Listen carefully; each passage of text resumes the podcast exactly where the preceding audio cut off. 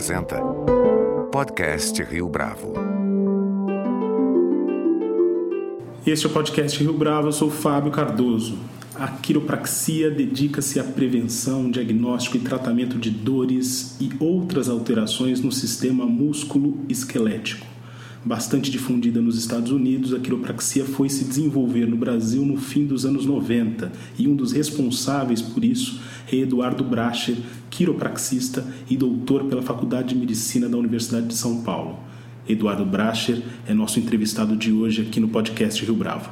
Eduardo Bracher, é um prazer tê-lo aqui conosco no podcast Rio Bravo. É um prazer, Fábio. Obrigado por me entrevistar. Como é que se deu a sua história com a quiropraxia? Conta pra gente um pouco desse começo.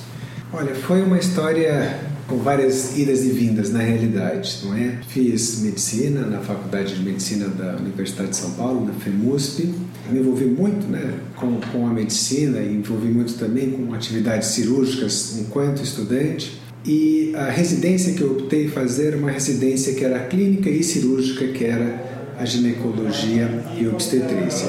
Ainda que eu tenha gostado da, da residência, eu percebi que a cirurgia não era realmente o, o tipo de prática médica que eu gostaria de ter. E eu percebi também que havia uma certa é, restrição do ponto de vista daquilo do, do, tratamento médico, não é?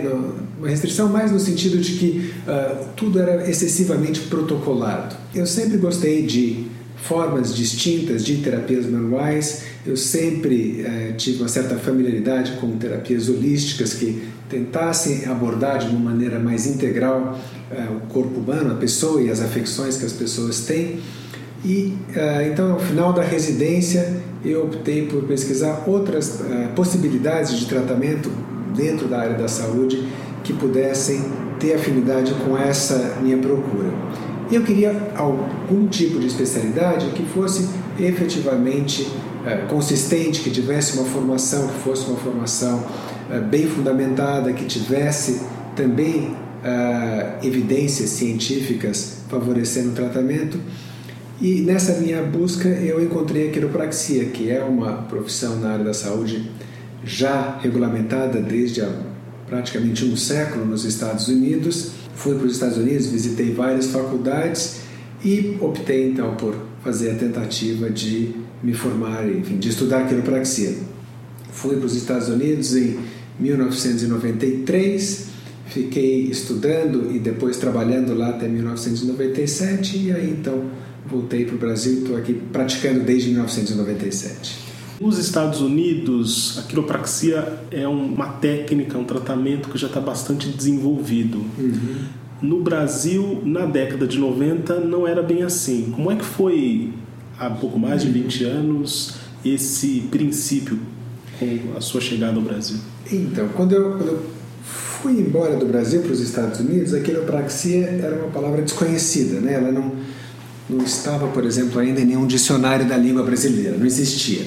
Ah, existiam pessoas aqui que praticavam a quiropatia e praticavam mais de uma maneira, é, enfim, sem fundamento, sem uma formação acadêmica realmente mais fundamentada. Então, quando nós, quando eu voltei em 1997, eu não fui o primeiro quiropraxista aqui no Brasil. Havia já, acho que seis a oito quiropraxistas graduados e logo vieram outros.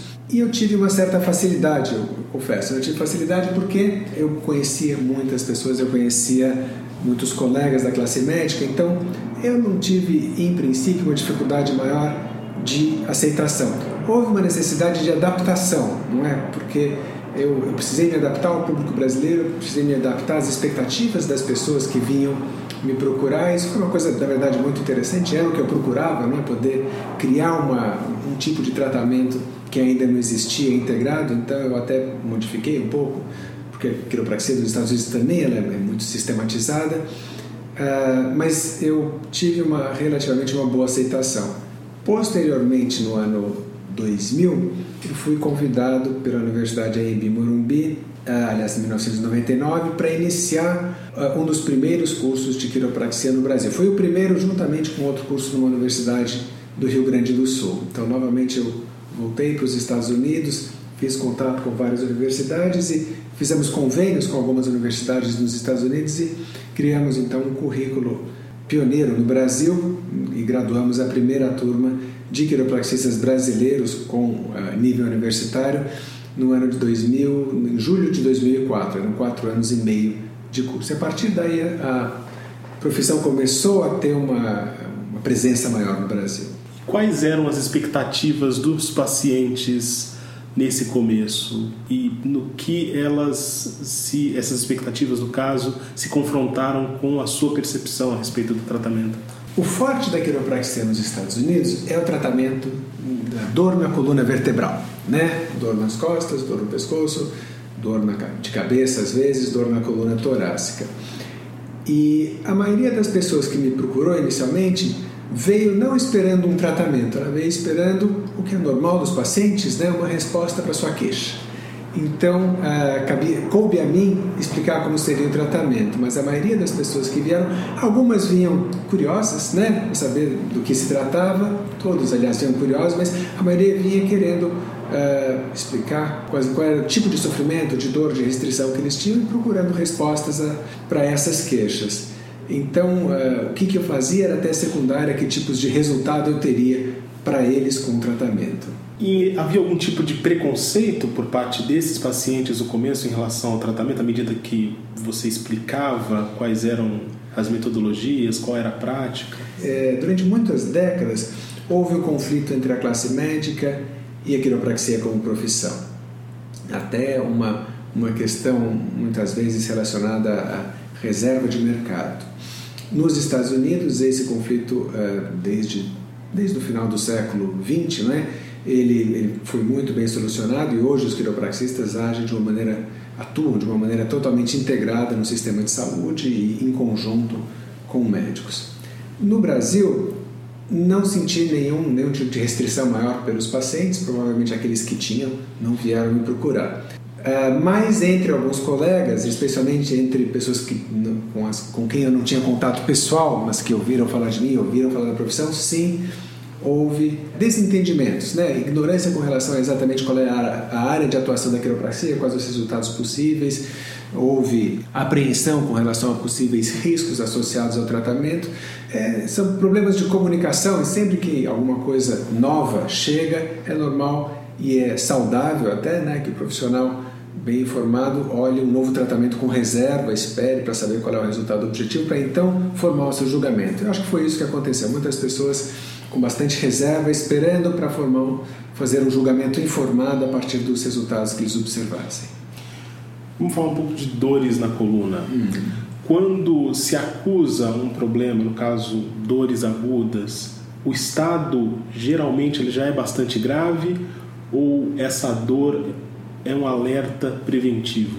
As dores agudas, elas tendem a ser intensas, né? Quer dizer, você acabou de se machucar, você não estava acostumado, veio aquela dor importante essas dores, via de regra, são as mais fáceis de se tratar. Né? O que veio há pouco tempo normalmente vai embora rápido. Mais problemáticas são aquelas dores crônicas, aquelas dores que estão com a pessoa há meses, eventualmente há anos. Não que elas sejam necessariamente graves do ponto de vista de oferecer um risco maior à saúde, mas que elas são de difícil tratamento e que elas podem, normalmente acarretam, quando são importantes, é uma perda da qualidade de vida. Então, quando a gente fala em dor nas costas, a gente raramente há situações em que a gravidade é uma gravidade, um risco de perda de função e tudo mais. Mas raramente isso. Normalmente, quando a gente fala em dor nas costas, a gente está falando do maior risco de perda de qualidade de vida. E no que consiste o tratamento que foi desenvolvido por você é, para atacar ou aplacar esses problemas? Então, a quiropraxia, ela, como eu falei, ela é uma profissão, né? Então, o que ela tem de muito forte nos Estados Unidos, eu aprendi, é, é, é uma abordagem global do paciente. Então, o quiropraxista faz uma anamnese como médico, ele tira a história clínica. É, lá nos Estados Unidos ele faz um diagnóstico, ele, ele identifica a patologia, afecção do paciente e propõe o tratamento. O tratamento do quiropraxista é sempre um tratamento não invasivo, ou seja, não são usadas agulhas, não são prescritos medicamentos, e no meu caso é diferente, porque como médico eu prescrevo medicamentos, e existe uma ênfase em terapias manuais. Também existe a prescrição de exercício, também existe a orientação postural, também, enfim, existem todos os, os outros métodos acessórios para que o paciente melhore. Agora, o tratamento manual é o a principal, a principal aspecto que diferencia a quiropraxia. E dentro do tratamento manual, aquilo que nós chamamos de ajuste quiroprático uh, ou manipulação articular, que é o termo técnico, é uma, são, são técnicas desenvolvidas com bastante refinamento pelos quiropraxistas e que os diferenciam dos demais profissionais. E esse ajuste quiroprático, essa manipulação articular, consiste em, primeiro, você verificar claramente quais são os segmentos da coluna. Segmentos sempre é, são as articulações entre duas vértebras adjacentes. Então, identificar nos segmentos da coluna qual é o segmento acometido, como é que a mobilidade daquele segmento está alterada e a partir daí nós fazemos então uma manobra manual bastante rápida, né? Normalmente ela é seguida por uma onda sonora, que é o famoso crack que as pessoas ouvem, não é? E o objetivo dessa manobra é permitir que a articulação retorne ao seu movimento normal. Às vezes essa articulação ela vai estar também não vai nunca estar deslocada, porque deslocamento é um outro conceito, mas ela pode estar mais lateralizada, mais rodada com relação ao que seria o normal dela. Então, com o ajuste, a gente consegue também reposicionar essa articulação na postura normal. Mas o conceito de que a gente põe a vértebra no lugar é um conceito um pouco primário. O que a gente faz, na verdade, é devolver ao segmento as suas características biomecânicas originais, e com isso existe normalmente, às vezes de maneira imediata, um alívio da dor uma redução da inflamação e um ganho de é, função. Qual é o papel do paciente à medida que o tratamento avança? A gente está falando aqui não é de uma sessão, a gente está falando aqui de é, sessões. Para o tratamento de dor, em geral, para o tratamento de dor na coluna em particular, não é? a colaboração do paciente é essencial sempre, não é? Como é que a colaboração do paciente se dá? Através da quiropraxia a gente consegue, muitas vezes, devolver as características biomecânicas uh, do segmento acometido, da vértebra, e isso melhora a dor. Primeiro, cabe ao quiropraxista comunicar bem ao paciente provavelmente quais foram as situações da vida diária dele que levaram ele, que predispuseram ele a ter esse problema e quais, quais seriam as condutas que ele deveria tomar para procurar evitar que essas condições se repitam. Normalmente isso passa por ter uma vida ativa, né? Passar a ter uma vida ativa, voltar a ter uma vida ativa, mas ao mesmo tempo sem assumir riscos. Então, o papel principal do paciente é usar sua inteligência, né? usar sua percepção e procurar perceber na sua vida diária o que é que ele estava fazendo, que estava fragilizando ele, que estava colocando ele em risco, modificar sempre dentro do possível, né? Esses hábitos diários e adquirir novos hábitos mais saudáveis entre esses normalmente a prática de exercícios, fortalecer a musculatura para permitir que a coluna tenha maiores condições, não é, de suportar o peso do corpo sem estar sobrecarregada e assim sem sofrer um novo episódio de dor. Você percebe algum tipo de aumento de dores nos pacientes em relação ou devido à rotina telefone celular, mais uso constante de computador, mais tempo à frente da televisão? É, dá para a gente fazer assim essa relação? É difícil falar em aumento, né? É, assim, os celulares é, eles não, não, existiam da forma como eles existem hoje quando eu comecei a, a praticar. Televisão e computador já tinha. Eu cheguei aqui no Brasil depois do computador. Né? Não tinha tanta internet, mas já tinha computador. Mas a resposta é sim. Né? A resposta, o, o que, que acontece? Não é?